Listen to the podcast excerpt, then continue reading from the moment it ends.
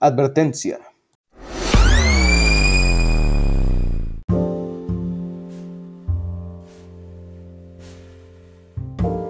Lo que escucharás a continuación es uno de los primeros capítulos del Ate Cósmico, el cual tiene una fecha de publicación entre mayo y junio del 2020, razón por las cuales los comentarios expresados en ese programa no necesariamente corresponden al contexto actual de su publicación.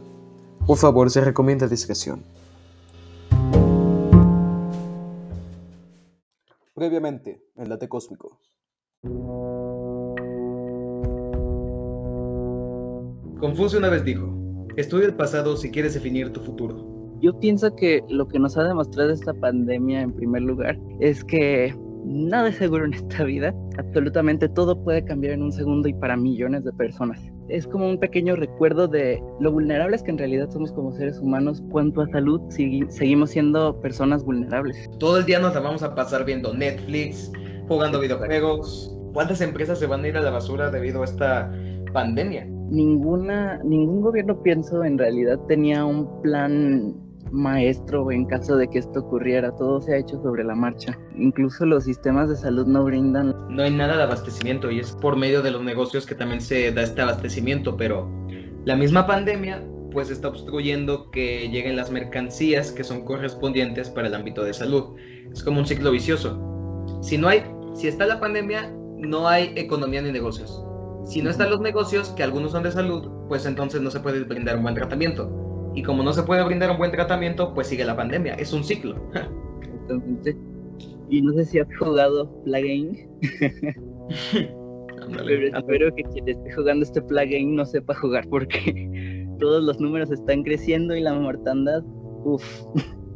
Ojalá que ya se le acabe la partida. A ver, esto va para el que está jugando Plague en el área 51. Ya disfrutaste, ya déjanos en su momento. Ay, no, la verdad. Pues, ¿sabes? Incluso con esto de la cuarentena, algo de reducción de la contaminación. Porque la capa de ozono de la Antártida, creo, leí hace poco que ya se estaba cerrando el mayor agujero en años. Muchos medios de comunicación dicen que las cosas después de esto ya no serán iguales.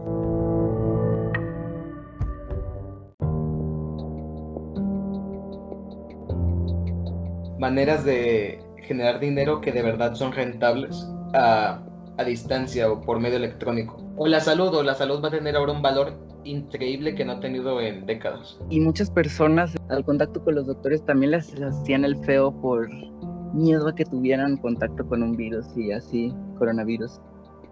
Es lo que quiero decir, que esto nos va a transformar en nuestra manera de pensar en la gente y de socializar en general. También otra razón por la que se ha dado un super contagio, porque mucha gente no, no le dio la importancia que se le debería haber dado. Después de la pospandemia, todo está relativamente normal para nosotros como sociedad. Políticamente yo pienso que las cosas serán muy diferentes. La historia del mundo es, mayoría de las veces, contada por las potencias. Ahorita son China, Estados Unidos y Rusia. Dicen que este, Estados Unidos ya no será potencia lo principal yo creo que todas las potencias mundiales entre Europa y Asia. Las predicciones que se van a hacer sobre el futuro. La ciencia ficción maneja demasiadas cosas, pero siento que en cuanto a recursos es un poco improbable. Posible tal vez, pero improbable. Algo que ocurrirá si no paramos con el daño ecológico, el derretimiento de los polos y que grandes partes del mundo estarán bajo el agua. El aumento de las temperaturas gracias al efecto invernadero. ¿Tú le dices es improbable de que nunca va a pasar? Que alguna potencia sí lo podría desarrollar. Personas privilegiadas yo siento que puede. Una especie de distopía ya se está viviendo, como dices, o sea, lo que tú hablas es un regreso del autoritarismo. Bueno, pero ya que hablamos de esto de, de ciencia, de que nos estamos metiendo en esto de ciencias y de ciencia ficción, yo creo que sería ideal hablar de la tecnología que va muy de mano de esto. La tecnología, ¿tú cómo la ves? La tecnología se ve prometedora, la verdad. Como estamos yendo, Elon Musk se ve que es el mayor, eh, que es la que está a la cabeza de esta, de esta carrera, por el avance. Sí, es prometedora en, los diez, en estos últimos 10 años ha avanzado demasiado la tecnología, demasiado. Demasiado, la verdad. Quiero presentarte un punto. ¿Tú crees que sea posible que la conciencia o personalidad de una persona pueda ser transferida a alguna computadora o algo más digital para prolongar la longevidad de una persona? A ver, déjame ver si entiendo. Pasar una conciencia humana, o sea, Ah.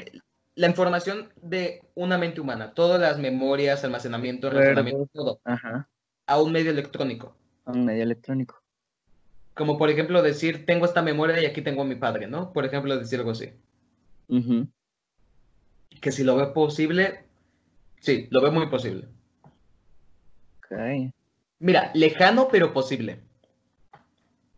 Mira, si puede, si existen, hay compañías que pueden crear robots, que pueden crear bots como de Twitter o de Facebook. Hasta en su tiempo estuvo Cleverbot, que es una manera muy primitiva de lo que quiero decir, pero se supone que son sistemas de inteligencia que van aprendiendo de las acciones, o sea que aprenden de los sucesos, de las noticias, de lo que leen, de lo que les comentan, y en base a eso crean una propia identidad, o sea, empiezan a crear un razonamiento propio, una identidad propia, su manera de ver el mundo, de pensar. Así que si yo creo que si se puede crear de alguna manera, mira, muy primitivo es ahora, una conciencia artificial, próximamente tal vez se podría transferir una conciencia al mundo digital. No algo tan este, exagerado. Pero más bien, o sea, podría ser este la persona per se o más bien una simulación de lo que era la persona. Simulación de lo que era on per se. Mm. Ya me has dejado en duda ahí, ¿eh? Ahí sí ya me dejaste en duda. Porque quiero decir, en base a lo que vivió la persona, a sus recuerdos, a sus patrones de conducta, pasarlo a algo digital sería pasar a la persona o pasar lo que habría hecho una persona. Pues técnicamente es pasar a la persona, porque estás pasando su información este, genética. Se supone que estás pasando su ADN. Pero por otra parte, no sabes que sí tiene razón, sería una simulación, porque estarías aplicando el conocimiento y la manera de, ver- de razonar de una persona para poder predecir sus acciones, pensamientos y su manera de hablar, ¿no? Personalidad. Luego, su personalidad, su identidad, Entonces, más bien sería crear una inteligencia artificial en base a una basada persona. en una persona. Exacto, yo creo que eso tal vez eso vamos. De hecho, no está tan lejano, ¿eh? Creo que eso se está viendo en los avatares, por ejemplo, de, de, de juegos como Animal Crossing o de Wii, o los de Wii que digas de Nintendo. Sonará chiste, pero es que de- desde ahí se empieza para la identidad. Tú puedes personalizar tu personaje como tú quieras. Imagínate hasta dónde puede llegar. Oye, imagina que tú tengas la posibilidad de configurar a la inteligencia artificial que te sucederá cuando mueras. A ver, ¿cómo? ¿De qué?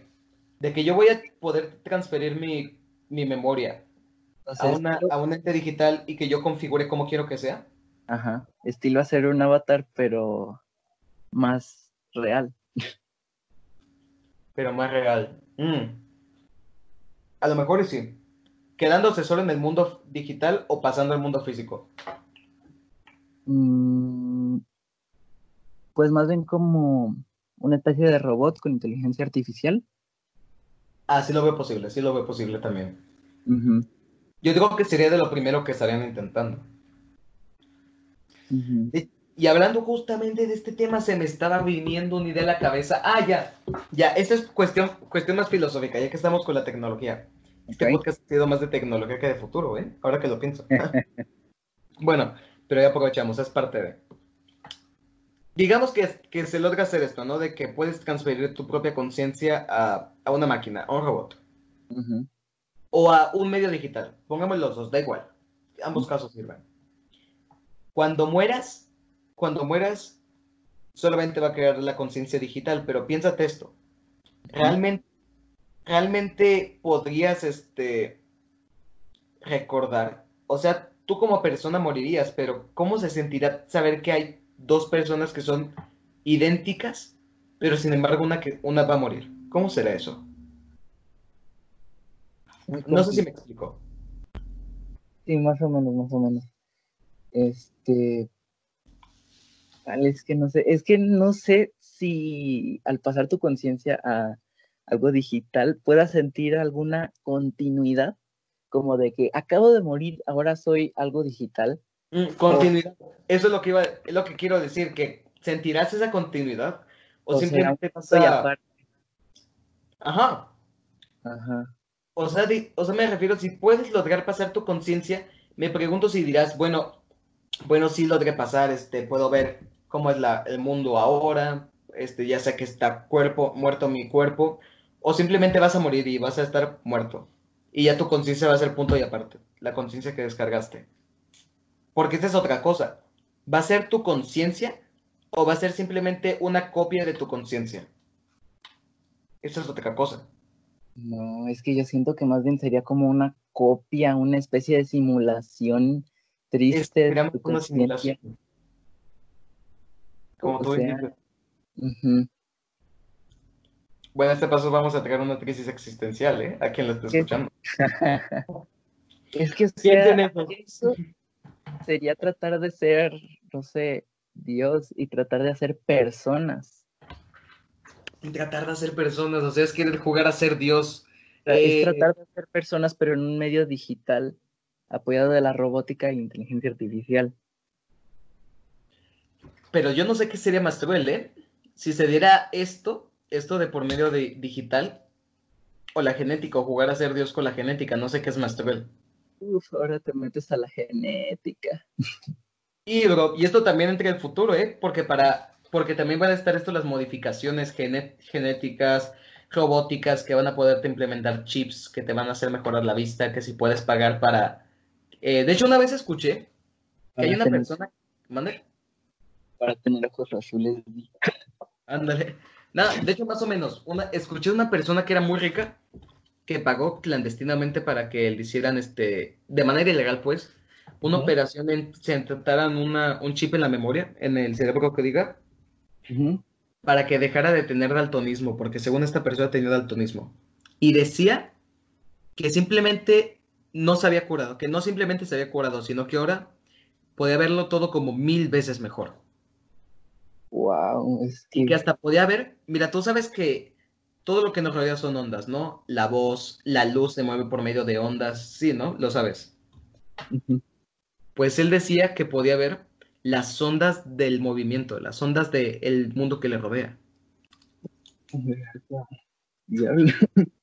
O sea, suena como a mentira, pero tú te imaginas que esto pueda pasar. O sea, yo lo cuestioné en su momento, pero también digo, bueno, pues a lo mejor y sí.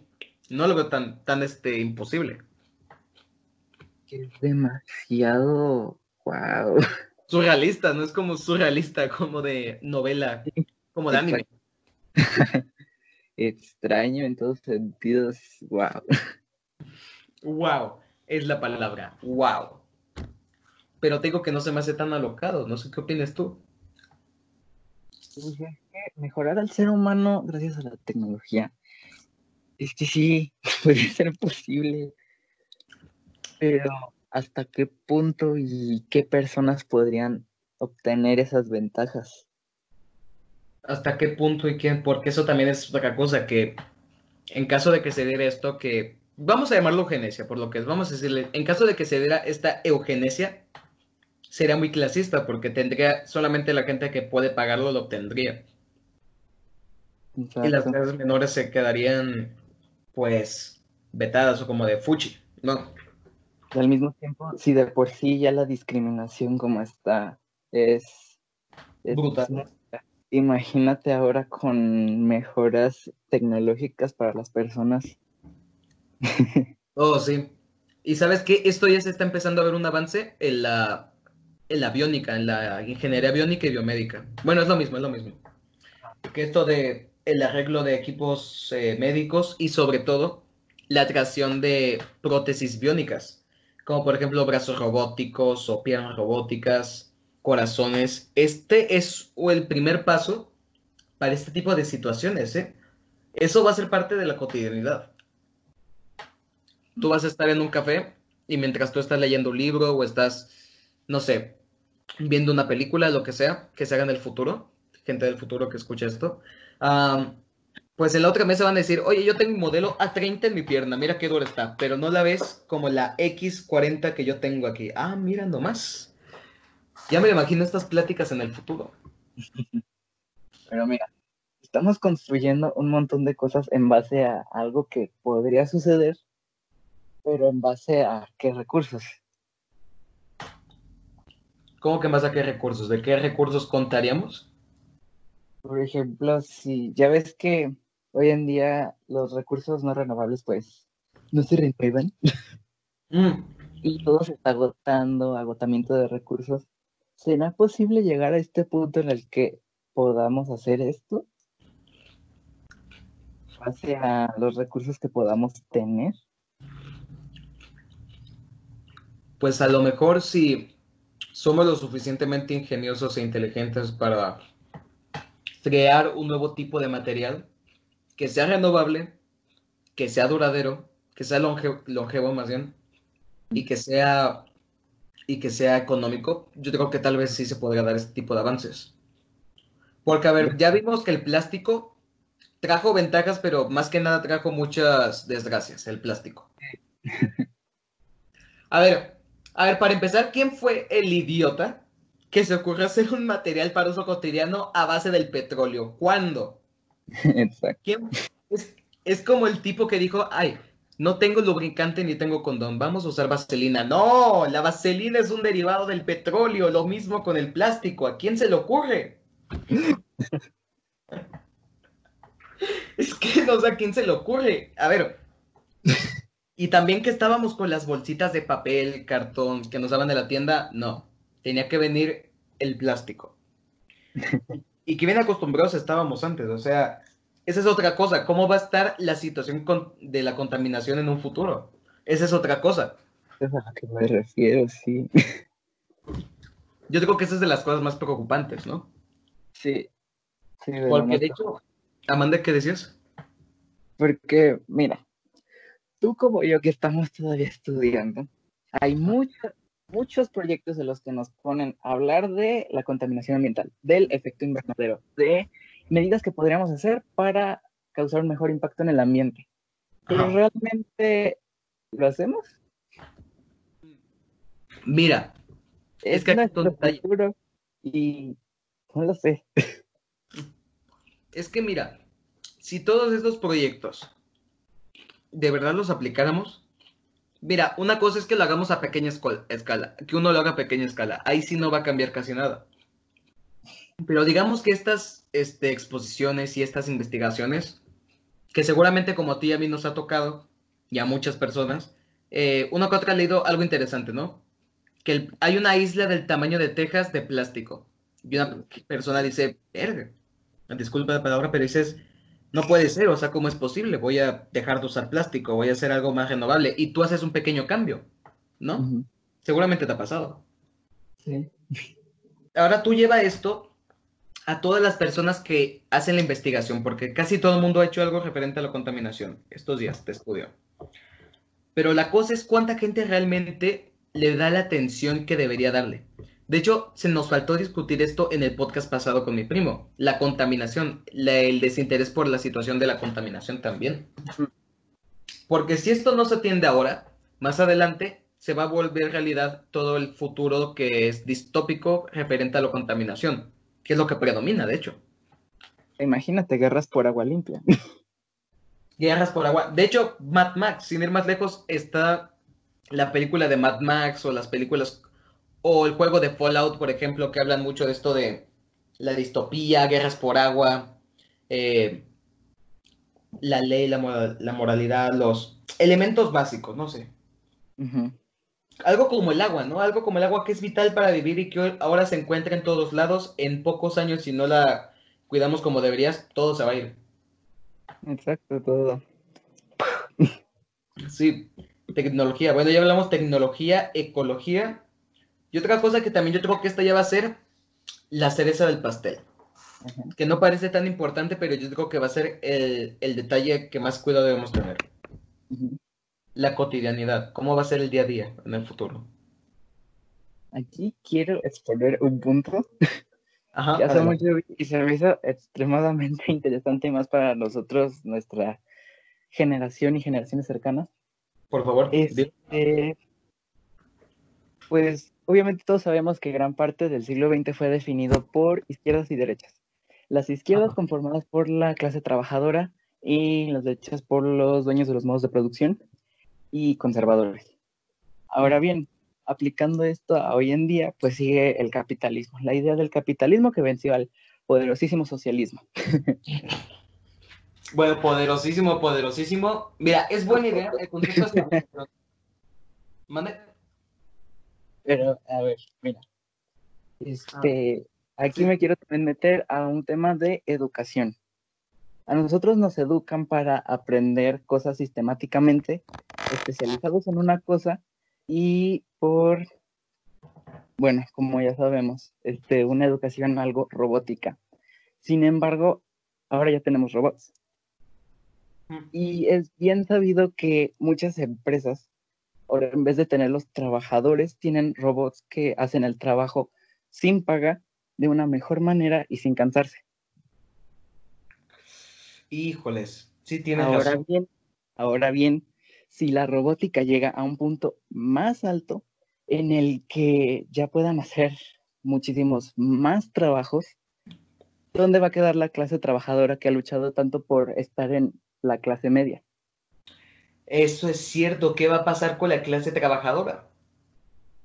A ver, digamos que, digamos que las fábricas, que la robótica llega a las fábricas y ya no se ocupe de personas más que una que supervise y otra que atienda las máquinas, ¿no? Unas dos o tres ingenieros. ¿Qué va a pasar con todos los demás que eran este, los trabajadores de la fábrica? Sí, ¿Qué además... ¿eh? Mm, ¿eh? nada, ¿qué ibas a decir? Que te digo, además, tú dices dos personas, una que supervise y otra que, no sé, hay otra cosa que dijiste que no me acuerdo. Mantenimiento de las máquinas. Ajá. Este, para tener ese trabajo se tiene que tener un nivel de estudio alto. Ahora bien, ¿cuántas personas pueden permitirse un nivel de estudio así? Pocos. Una clase muy privilegiada. Ahora la, la población, si sucede esto, quitaremos a toda la clase media y todo se va a polarizar entre ricos que puedan permitirse ese nivel de educación para conseguir esos trabajos necesarios y pobres que ya no podrán tener trabajo. Los ricos que se den los locos y los pobres que los mantengan. Y tristemente también eso se va a dar, ¿eh? La clase media muy probablemente va a desaparecer si se sigue el mismo rumbo que sigue ahora la tecnología. Bueno, tal vez si se empiece a, si se humanice esta situación, se considere que la robótica, pues, que se puede usar en ciertas situaciones y tal vez ahí no sería tan negativo este cambio. Pero aún así es algo, una posibilidad muy remota pero también no me vas a negar que hay cosas en las que una máquina jamás se va a comparar a un humano. Exacto. Por eso mismo la educación debería de cambiar. Una máquina no puede trabajar en situaciones impredecibles, porque toda la programación que tiene está basado a lo predecible y a lo que se, pues como ya dije, se le programa. Por eso mismo la educación debería de enfocarse a manejarnos en cosas más que sean propias de un humano, a manejar lo impredecible, a este cosas más emocionales. Bueno, creo que no sé si entiendes la idea. Cosas, o sea, más este enfocado en una educación más humanística y no tan robótica. Que esté presente el lado humano, o sea, la conciencia, los sentimientos, el carisma, que esté presente todo eso que determina al humano. Sí, sí, te parece genial. Me parece que tienes razón en eso. Eso sí nunca se va a sustituir. Sí. Pues bueno, ¿hay algo más que tú quisieras mencionar? Bueno, pues creo que no. ¿No? ¿Tú ya estás satisfecho? bueno, pues entonces yo creo que si, si esto fuera todo, vamos a dar este fin al tercer capítulo de Late Cósmico, que me parece que este fue muy interesante, la verdad. De hecho, creo que es el más largo, ¿eh? Creo que es el podcast más largo. O el segundo, por lo menos, más largo. Manches, creo que duró una hora. no me digas que no te diste cuenta. No. No iba a llegar ni a los 20 minutos. Sí, se pasa el tiempo volando, ¿eh? Eso me, eso me ha pasado últimamente, que cada podcast se vuelve más corto, más, bueno, más largo, pero no lo sientes. Eso escucho mal. Eh, Oye, sí. Bueno, entonces yo creo que vamos a ir concluyendo. Fue muy interesante, la verdad me gusta mucho tu punto de vista que, el punto de vista que nos diste acerca de el futuro. Eh, muchas gracias por estar aquí, David. no, gracias a ti por invitarme. Gracias. Por supuesto, estás, el Ate Cósmico es tu casa cuando gustes, siempre puedes volver. Y tampoco no olviden escribirnos a nuestro correo que se encuentra en la página de Facebook. Síganos para este demás este podcast que se hace semanalmente. Voy a procurar hacerlo semanalmente si la escuela me lo permite. Y también los siguientes temas a discutir se mostrarán en la página. Si llegaron tan lejos, pues entonces ya sabrán que mañana o esta misma noche se discutirán los demás temas. Entonces, esto sería todo. Buenas noches, buenos días y buenas tardes. Adiós.